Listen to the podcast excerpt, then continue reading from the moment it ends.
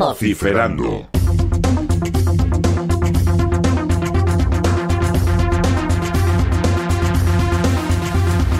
Maica Aguilera y Benigno Moreno, junto con Miguel Ángel Coleto, son los responsables en distintas funciones de varios programas que podríamos denominar, y yo lo voy a hacer, como bandera en Radio Nacional de España. Desde luego son canela fina. Ejemplo de ello es el programa y la serie Documentos, del que hablaremos en algún otro momento, y de lo que nos vamos a centrar en este programa de hoy, las ficciones sonoras de Radio Nacional, que son emblema de esta casa. Jekyll y Hyde, Café de Artistas, El Quijote. Mike Aguilera y Benigno Moreno, muchísimas gracias por estar aquí. Una de las cosas que, me interesaba es que me contéis un poco eh, eh, vuestra historia. Por ejemplo, Maika, ¿cómo empezaste tú en todo esto de, la radio y cómo has llegado a donde estás ahora mismo? Bueno, yo hago el año, en el año 97-98 hago el máster de Radio Nacional. Eh, empiezo a trabajar en Radio 3 en programas de ficción y, y, paso allí hasta el año. Luego ya estuve en un programa de cine y tal, pero bueno, hasta aproximadamente el 2005, que es cuando me incorporo al equipo de Radio 1 de programas especiales que es donde estaba trabajando Beni. Aunque nosotros ya nos conocíamos, ya habíamos trabajado juntos porque montamos en el año 2000 un, un serial para Radio 3 que, escribió Faraco, Carlos Faraco, que se llamaba Siritinga, y digamos que esa fue la primera gran producción que hicimos de ficción juntos. Y a partir de ahí, pues a pesar de que yo estaba en un programa de Radio 3 de cine y tal, ya yo seguía haciendo pequeñas cosas y hasta, hasta que mmm, cuando llegó el ERE, eh, digamos que se quedaron muchos equipos medio desmantelados, ¿no? Porque mmm, con la mitad del personal fuera. Entonces ahí es cuando yo me incorporo a programas especiales, que era que es el, el, el equipo que hacía documentos y digamos que los programas especiales de la casa, que en muchos casos eran ficciones y a partir de ahí ya eh, sigo haciendo documentos desde entonces y, y, pues cualquier proyecto de ficción que cae, claro. Uh -huh. Las ficciones sonoras llevan ya, las que hacemos con la casa encendida llevamos desde el año 2005, una cosa así, 2006. Cuando yo entro en el 2006 ya creo que se habían hecho una o dos. O sea que... Benigno, ¿cuántos, sí. ¿cuántas, ¿cuántas ficciones llevamos ya? Pues, es que pues eh, a ver, es que si, si, si, hablamos de las ficciones que hacemos en directo, si estamos hablando de las ficciones que hacemos en directo. Sí, sí, sí, sí. Vale, pues de esas son casi 20, Yo, eh, son entre no, 15 y 20. Más. Entre 15 y... más, sí. ¿Más de 20 crees tú? Sí, porque ya habíamos, no las empezado, hemos contado, habíamos ¿eh? empezado en Almagro. Pero son más de 20, estamos en sí, más sí, de sí, sí, sí, porque empezamos en Almagro.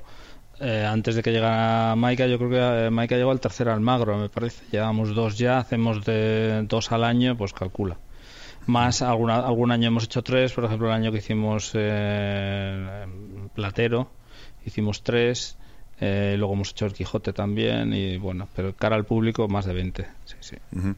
Benigno eh, cuéntame también tu historia que también es supongo que larga la mía y... con devaneos sí. o, o directa no, no, lo de los devaneos, hablo de los devaneos me ha gustado. No, hombre, hay que decir, me refiero a que hubo unos años que yo no hice ficción porque estaba en otras cosas. Esa, uh -huh. Ese era el devaneo. Que estabas en la pura realidad. Estaba en la pura realidad. No sé cuántos estaban en la realidad, pero eso es otro tema. Eh, yo entré, hice unas oposiciones a técnico cuando estaba estudiando segundo de la carrera. Siempre me ha interesado el sonido, etcétera, y saqué la oposición, me mandaron a Zaragoza, a los dos años vine a Madrid, ya terminé la carrera, empecé a hacer grabaciones exteriores, control central, directos, eh, de todo. Y después pues ya caí también en el equipo de programas especiales en el momento en el justo en el que hubo una oposición interna de realizador que yo saqué. Y a partir de ahí estuve trabajando pues ya en, el, en ese equipo que en el que coincidí ya con Maika más adelante y pues después del devaneo ese de estar en gestión pues volví a prácticamente hacer eh, lo que he hecho siempre también que es eh, un poco el sonido corporativo de la casa toda la parte de caretas indicativos y hablar con los músicos lo que es la imagen corporativa y además eh, hacer las ficciones que eso fue lo que me encargaron con proyectos concretos.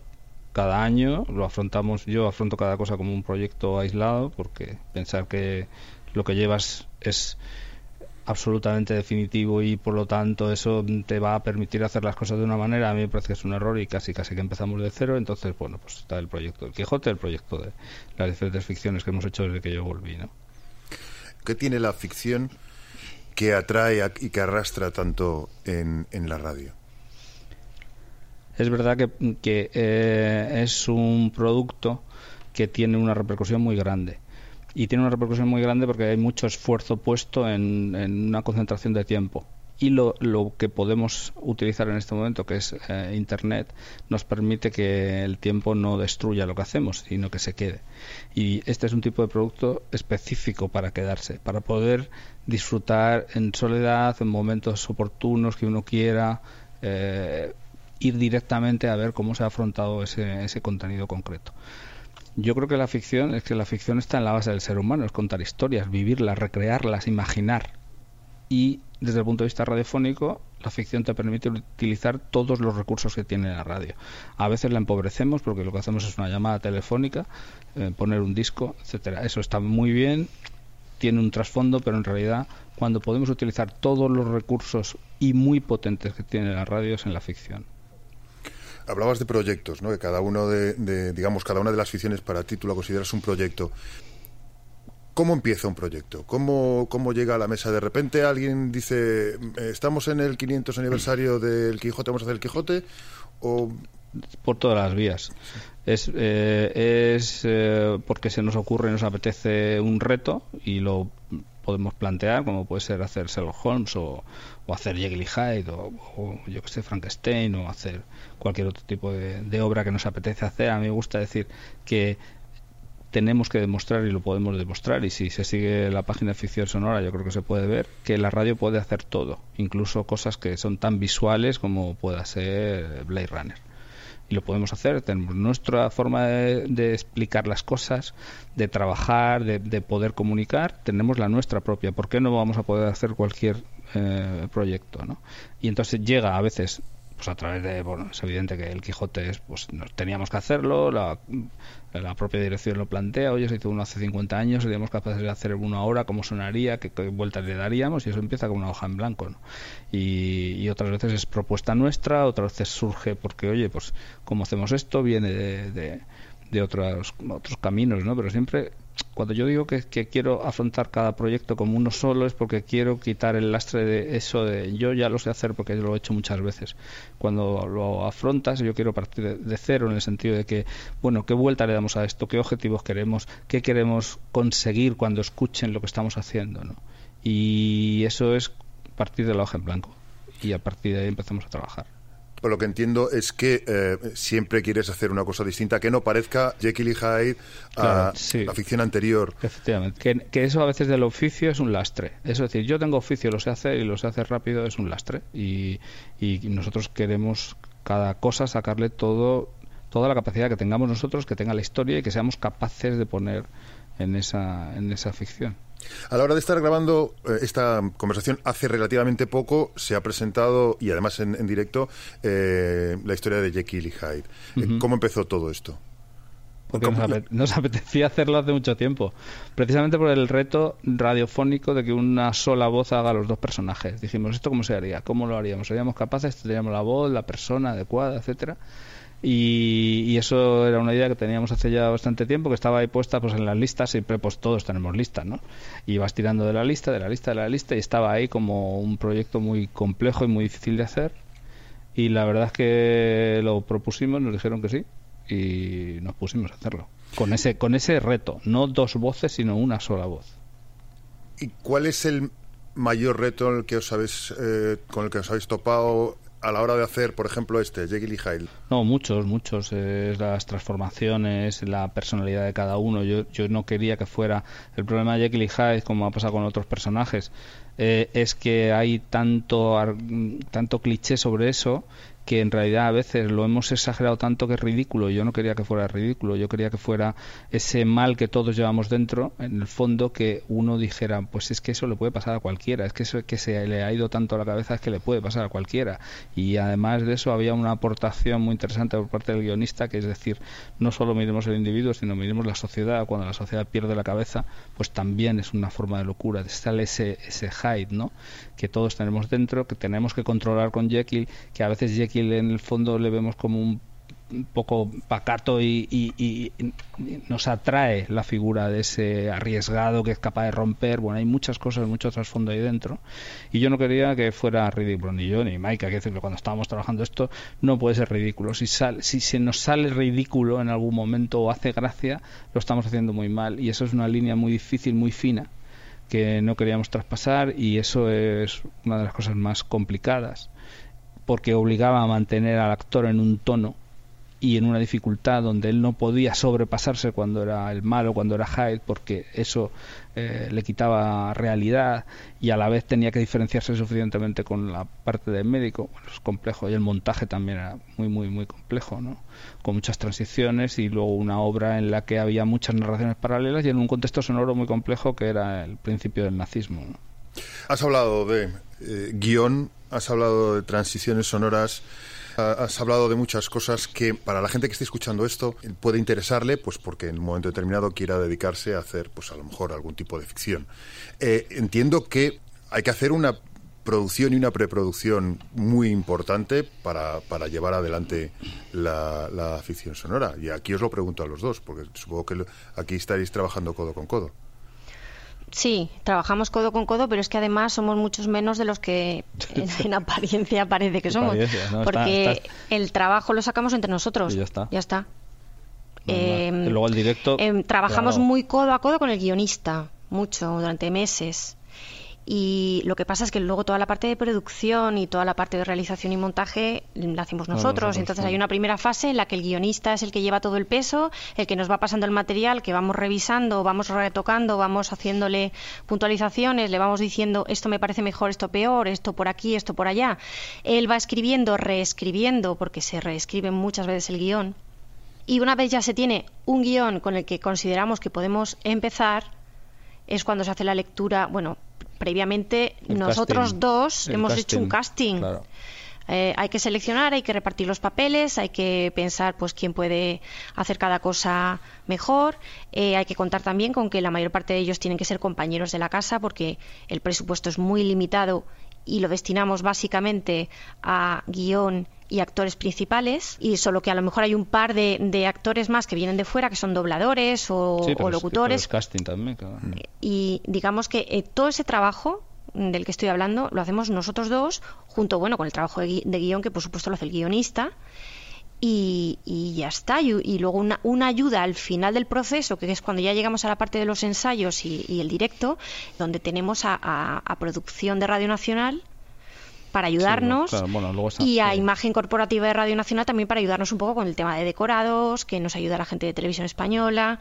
Imagen Corporativa nos hacen el cartel, nos mm. hacen un poco la promoción interna, em, llamar a los medios para hacer alguna entrevista, esas cosas. Pero todo lo que es el trabajo más interno de, de, guion y realización, ambientación, montaje, casting, trabajo de dirección de actores, etcétera, eh, todo eso es nuestro. Ya está, nuestro. Dos personas junto con el guionista.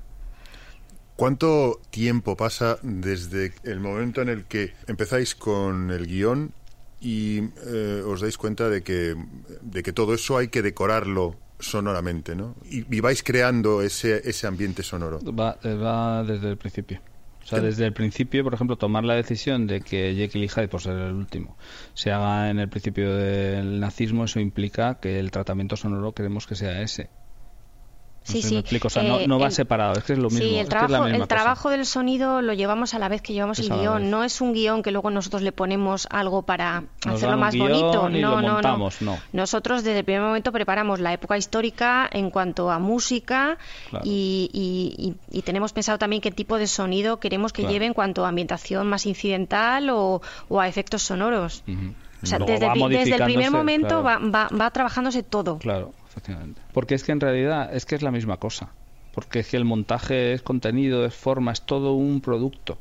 y no puede estar separado. O sea, en realidad cuando planteamos a lo mejor, pues eh, yo qué sé, nos pasó, mira, vamos a meterle una escena en un bar porque eso va a implicar que eh, se conozcan mejor, pero ahí va a haber una cierta bronca al principio con un personaje que metimos femenino que no existía. Pues todo ese tipo de cosas se discuten. Pues lo ponemos en un bar, pero ella es profesora y canta. No, mejor que cante porque así vamos a hacer una escena en, en un lugar que nos permite que, que recrear un sonido. Es que va a dar la Lo vais amoldando claro, va sonando. O sea, yo digo una cosa que, es, ya me suena en la Yo leo el guion y me suena en la cabeza. A veces le pedimos al guionista que, que, Modificar cosas ponga escenas en espacios diferentes a los que él ha pensado. O nosotros cuando estamos haciendo el montaje le cambiamos la, la, forma en la que él había estructurado la escena.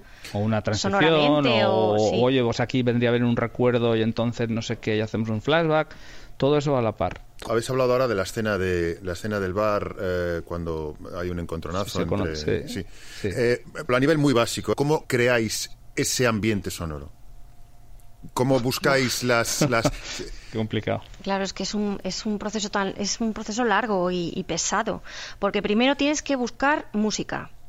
Tienes que mm, hacen falta dos tipos de música distintos. Una que refleje el contexto histórico, y cultural y, social que había en ese momento en ese espacio, que era el Berlín, la Alemania del 33, anterior a la subida al poder del Partido Nacional Socialista.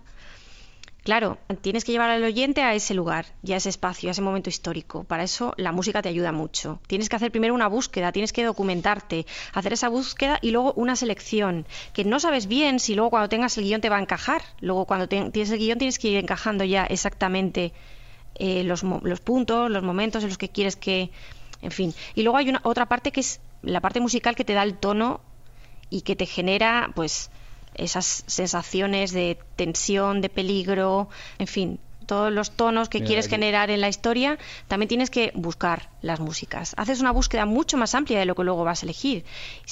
Para eso se tarda mucho rato. Y luego a la vez tienes que ir creando los, los ambientes y los efectos sonoros. Esta, escena, esta escena que puede parecer una chorrada, es decir, que no sé ni por qué la he sacado, que es dos personas hablando en un bar, tú fíjate lo que tiene. Tiene entradas donde nosotros tenemos que sugerir un poco lo que va a pasar o crear un cierto suspense. Nos hacíamos preguntas como, ¿este bar está lleno o está vacío? ¿Y qué se escucharía? ¿Y hay una música que está sonando de fondo o no? Y la tenemos que poner y la pusimos. Y el bar está medio vacío, pero después hay, hay una parte emocional que tenemos que subrayar con una música que no es lo que se escucha. O sea, toda esta escena que parece una chorrada no es una chorrada. Pero estamos hablando de la escena, eh, una escena una tarde en un bar que se encuentran los dos personajes protagonistas, no es la escena del cabaret. No es la del cabaret, la del cabaret es un lío que no veas. el cabaret es un lío complejísimo son, escenas en las que la música está metida dentro de la escena porque hay un piano sonando con un cantante o hay un grupo en el escenario del cabaret o lo que sea. Entonces tienes que plantearte eh, quiero que esa música esté de ambiente todo el rato mm, con mi escena. ¿Y qué música? O le quiero dar más importancia a que en ese momento hay un choque entre los personajes y eso lo quiero remarcar con la música. O las dos cosas que lo que Entonces tienes que, que, pensar cómo hago esas transiciones a estoy en un espacio y estoy escuchando el sonido de ese espacio, pero de repente me quiero ir a un sonido mucho más interno, que es la tensión que se está generando entre los, entre los personajes. ¿Cómo marco eso con la música? Eso, todo, todo eso son preguntas que nosotros mientras vamos montando cada escena las vamos discutiendo. Nos las vamos haciendo, a ver, ¿cómo queremos enfocar esto? ¿Cómo queremos enfocar aquello? Y vamos probando. A veces hasta, que, hasta que construimos cada escena, vas construyendo escena a escena. Y muchas veces decimos, nos faltan elementos de no sé qué, pues esto vamos a grabarlo donde, pues en mi caso, no sé qué, o grabo fuera, espera que baje un momento y te hago un ruido. Esa era una, pregunta, una pregunta que quería hacer. Que decir, ¿Cómo tiráis, tiráis, de archivo sonoro de, efectos, o, los, creáis? de todo. De todo, ¿no? Todo lo que podemos crear, lo creamos porque lo creamos a nuestro gusto. Porque lo hacemos como va con la escena. Veces, cuando viene aquí la gente a verlo, le digo, mira, pasar un, un, libro nervioso o pasarlo tranquilo cambia absolutamente. La forma de pasar unas hojas de un libro de archivo es estándar. Aunque solo sea una chorrada, es una forma, es una forma un poco estúpida de decirlo, pero cuando viene gente aquí lo hacemos y es muy fácil, lo notan enseguida. Entonces todo lo que podemos hacer nosotros, aparte que suena, no sé qué, lo adaptamos, etcétera, eh, hay una cosa muy gráfica, eh, porque hice una base de datos. El número de, cortes, de tracks que hicimos para el Quijote son 1700. De efectos. De efectos. Todo eso, vosotros tenéis que intuir más o menos que dura un Ah, sí, minuto, claro. dos Sí, sí, minutos, Sí, claro, claro. sí. tres minutos, tenéis que hacer efectos durante eso, tres minutos. Tenéis que hacer una Sí, Sí. bueno, no- ambientación. no- Bueno. nosotros tenemos un día que es aproximadamente tres o cuatro semanas antes de, la obra y de los, de los ensayos, que los actores nos graban eh, todo lo que es el texto de la obra en vacío. La palabra solo. la palabra. Y nosotros esa palabra vamos usándola como referencia para hacer los cortes. Ajá. Entonces, una escena en la que hay un fragmento de diálogo que dura un minuto y yo lo tengo que cubrir con un ambiente de ciudad y con una música, yo obviamente no lo voy a hacer de un minuto, lo voy a hacer de dos y medio Sí, o sí. así. Sí, muy. Vale. Siempre lo los hacemos sabe, mucho más largos más de lo que de lo que luego va a hacer falta para que no se nos queden cortos y se nos quede en vacío la escena antes de fundir con el siguiente corte. Y a veces hacemos unas bases que le llamamos mix, donde en el multipista vamos metiendo pistas y vamos haciendo que, por ejemplo, un bar, pues hicimos el de Cela, Café de Artistas, y eso era constantemente sonando el bar, pero teníamos como tres o cuatro modelos de bar más lleno, menos lleno, más gente, menos gente, Desde más la gente, más barra, desde nerviosa, una desde mesa. la barra, desde una mesa, y hicimos un montón.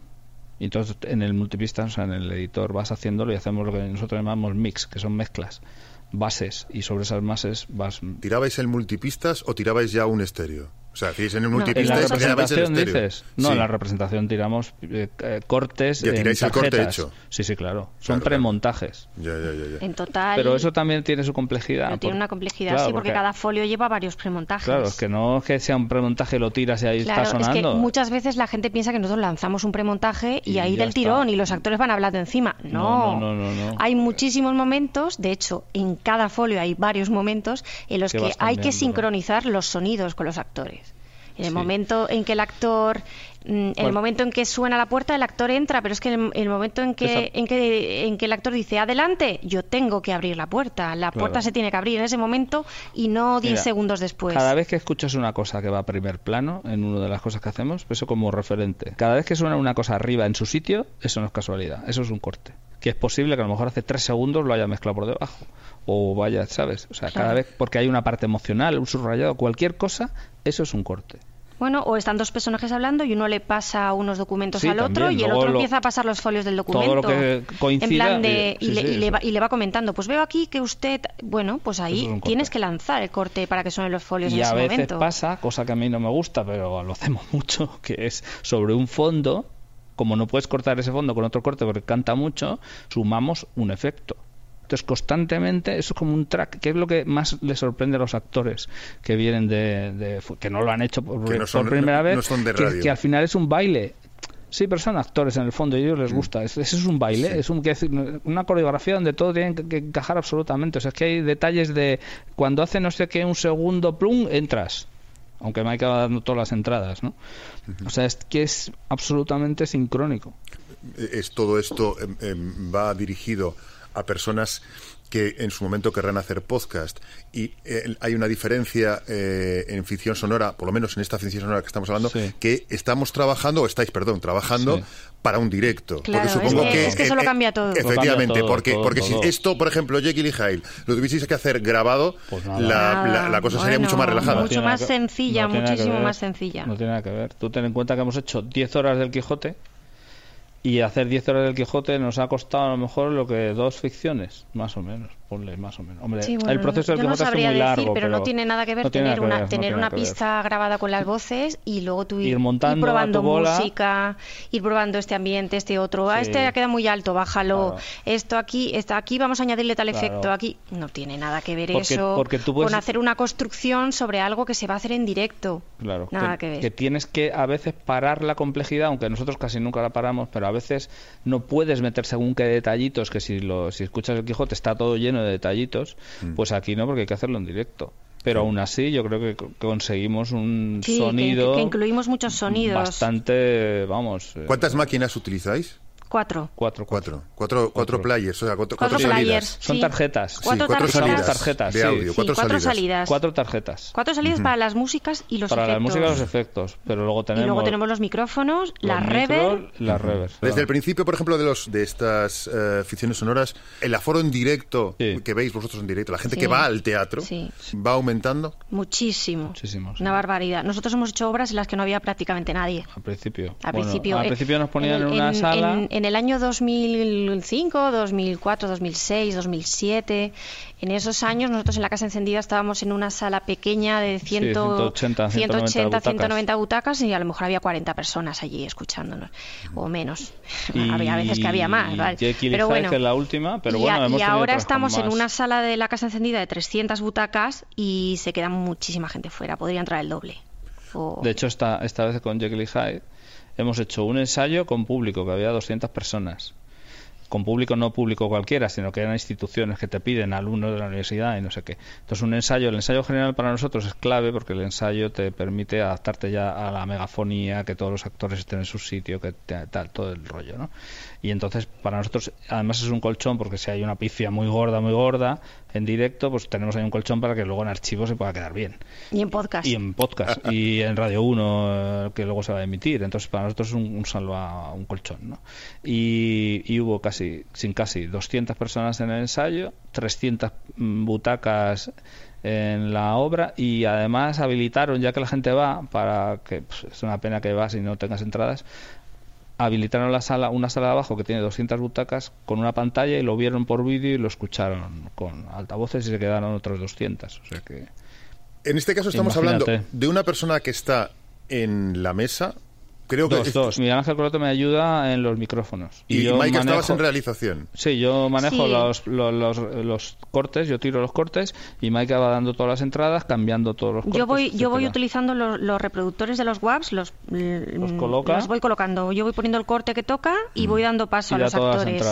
Eh, y Coleto lleva los cortes, micros los, audios los llevo yo y Miguel Ángel y me... ven y mezcla todos efectos y músicas y revers. ¿Cuál es el siguiente proyecto? ¿Lo tenéis ya eh, pensado? No, tenéis, todavía no tenéis ninguno pensado. No, estamos ahora descansando. Sí, lo estamos hablando. Pero es un nuevo reto. Pero es un nuevo reto. Sí, sí. La cosa. bueno, no, no sé. No sé. No sé, porque estamos ahí en, negociaciones. Pero en cualquiera de los casos, a lo mejor sí me podríais decir el eh, proyecto que os gustaría hacer. Pues yo, es que he hecho, yo es que he hecho dos que quería hacer, que era Blade Runner y El Quijote. Es que eso. Pero sí, sí, bueno, hace tiempo que nos apetece, a mí me apetecería hacer cosas del, del espacio, porque me gusta eso.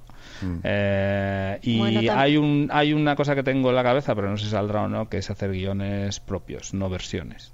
Yo no sé si eh, vosotros seguís algún otro tipo de programa, aparte, digamos, de los programas en radios, vamos a llamarle generalistas o típicas, ¿no?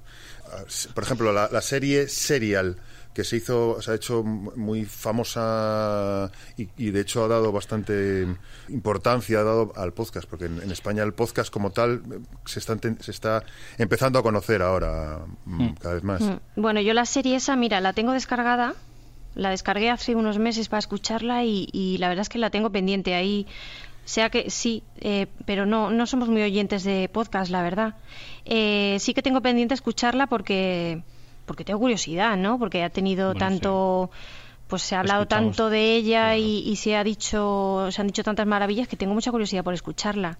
Y bueno escuchamos un poco lo que hacen los compañeros de Podium Podcast más que nada, a preguntar más que nada porque la mayoría han salido de Radio Nacional de España y, son, amigos y antiguos colegas y antiguos compañeros. Entonces sí que escuchamos el trabajo que hacen ellos y, nos van a ver a nosotros ellos vienen a vernos nosotros escuchamos el trabajo vamos estamos ¿Cómo veis el tema del podcast en general? ¿Tenéis alguna opinión sobre ello? Sí, sí, yo sí. Eh, de hecho, de la, bueno, en mi etapa de baneo, como digo yo, eh, insistí mucho en que toda la programación de Radio Nacional de España estuviera en podcast, porque era fundamental el romper con la línea de tiempo y que no pasara, digamos, al olvido las cosas. Y después había un proyecto que luego se desarrolló de hacer producto específico para, para podcast y por lo tanto eh, a mí me parece que es una cuestión de no solo de futuro, de presente, tenemos que producir más.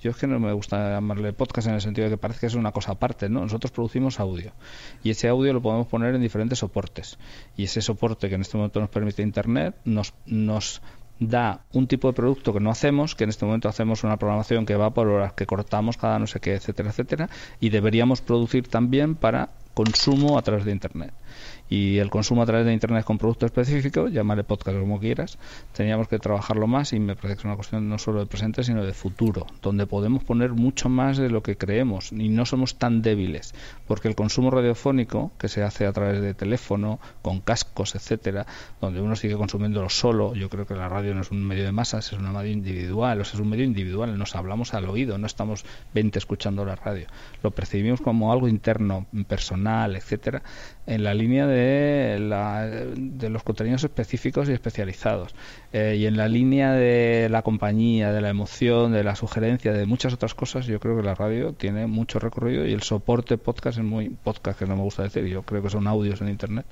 eh, y es muy importante y tendríamos que trabajarlo más. Mike Aguilera y Benigno Moreno, muchísimas gracias por, por estar aquí con nosotros y seguiremos hablando. Muy bien, pues gracias a ti cuando quieras.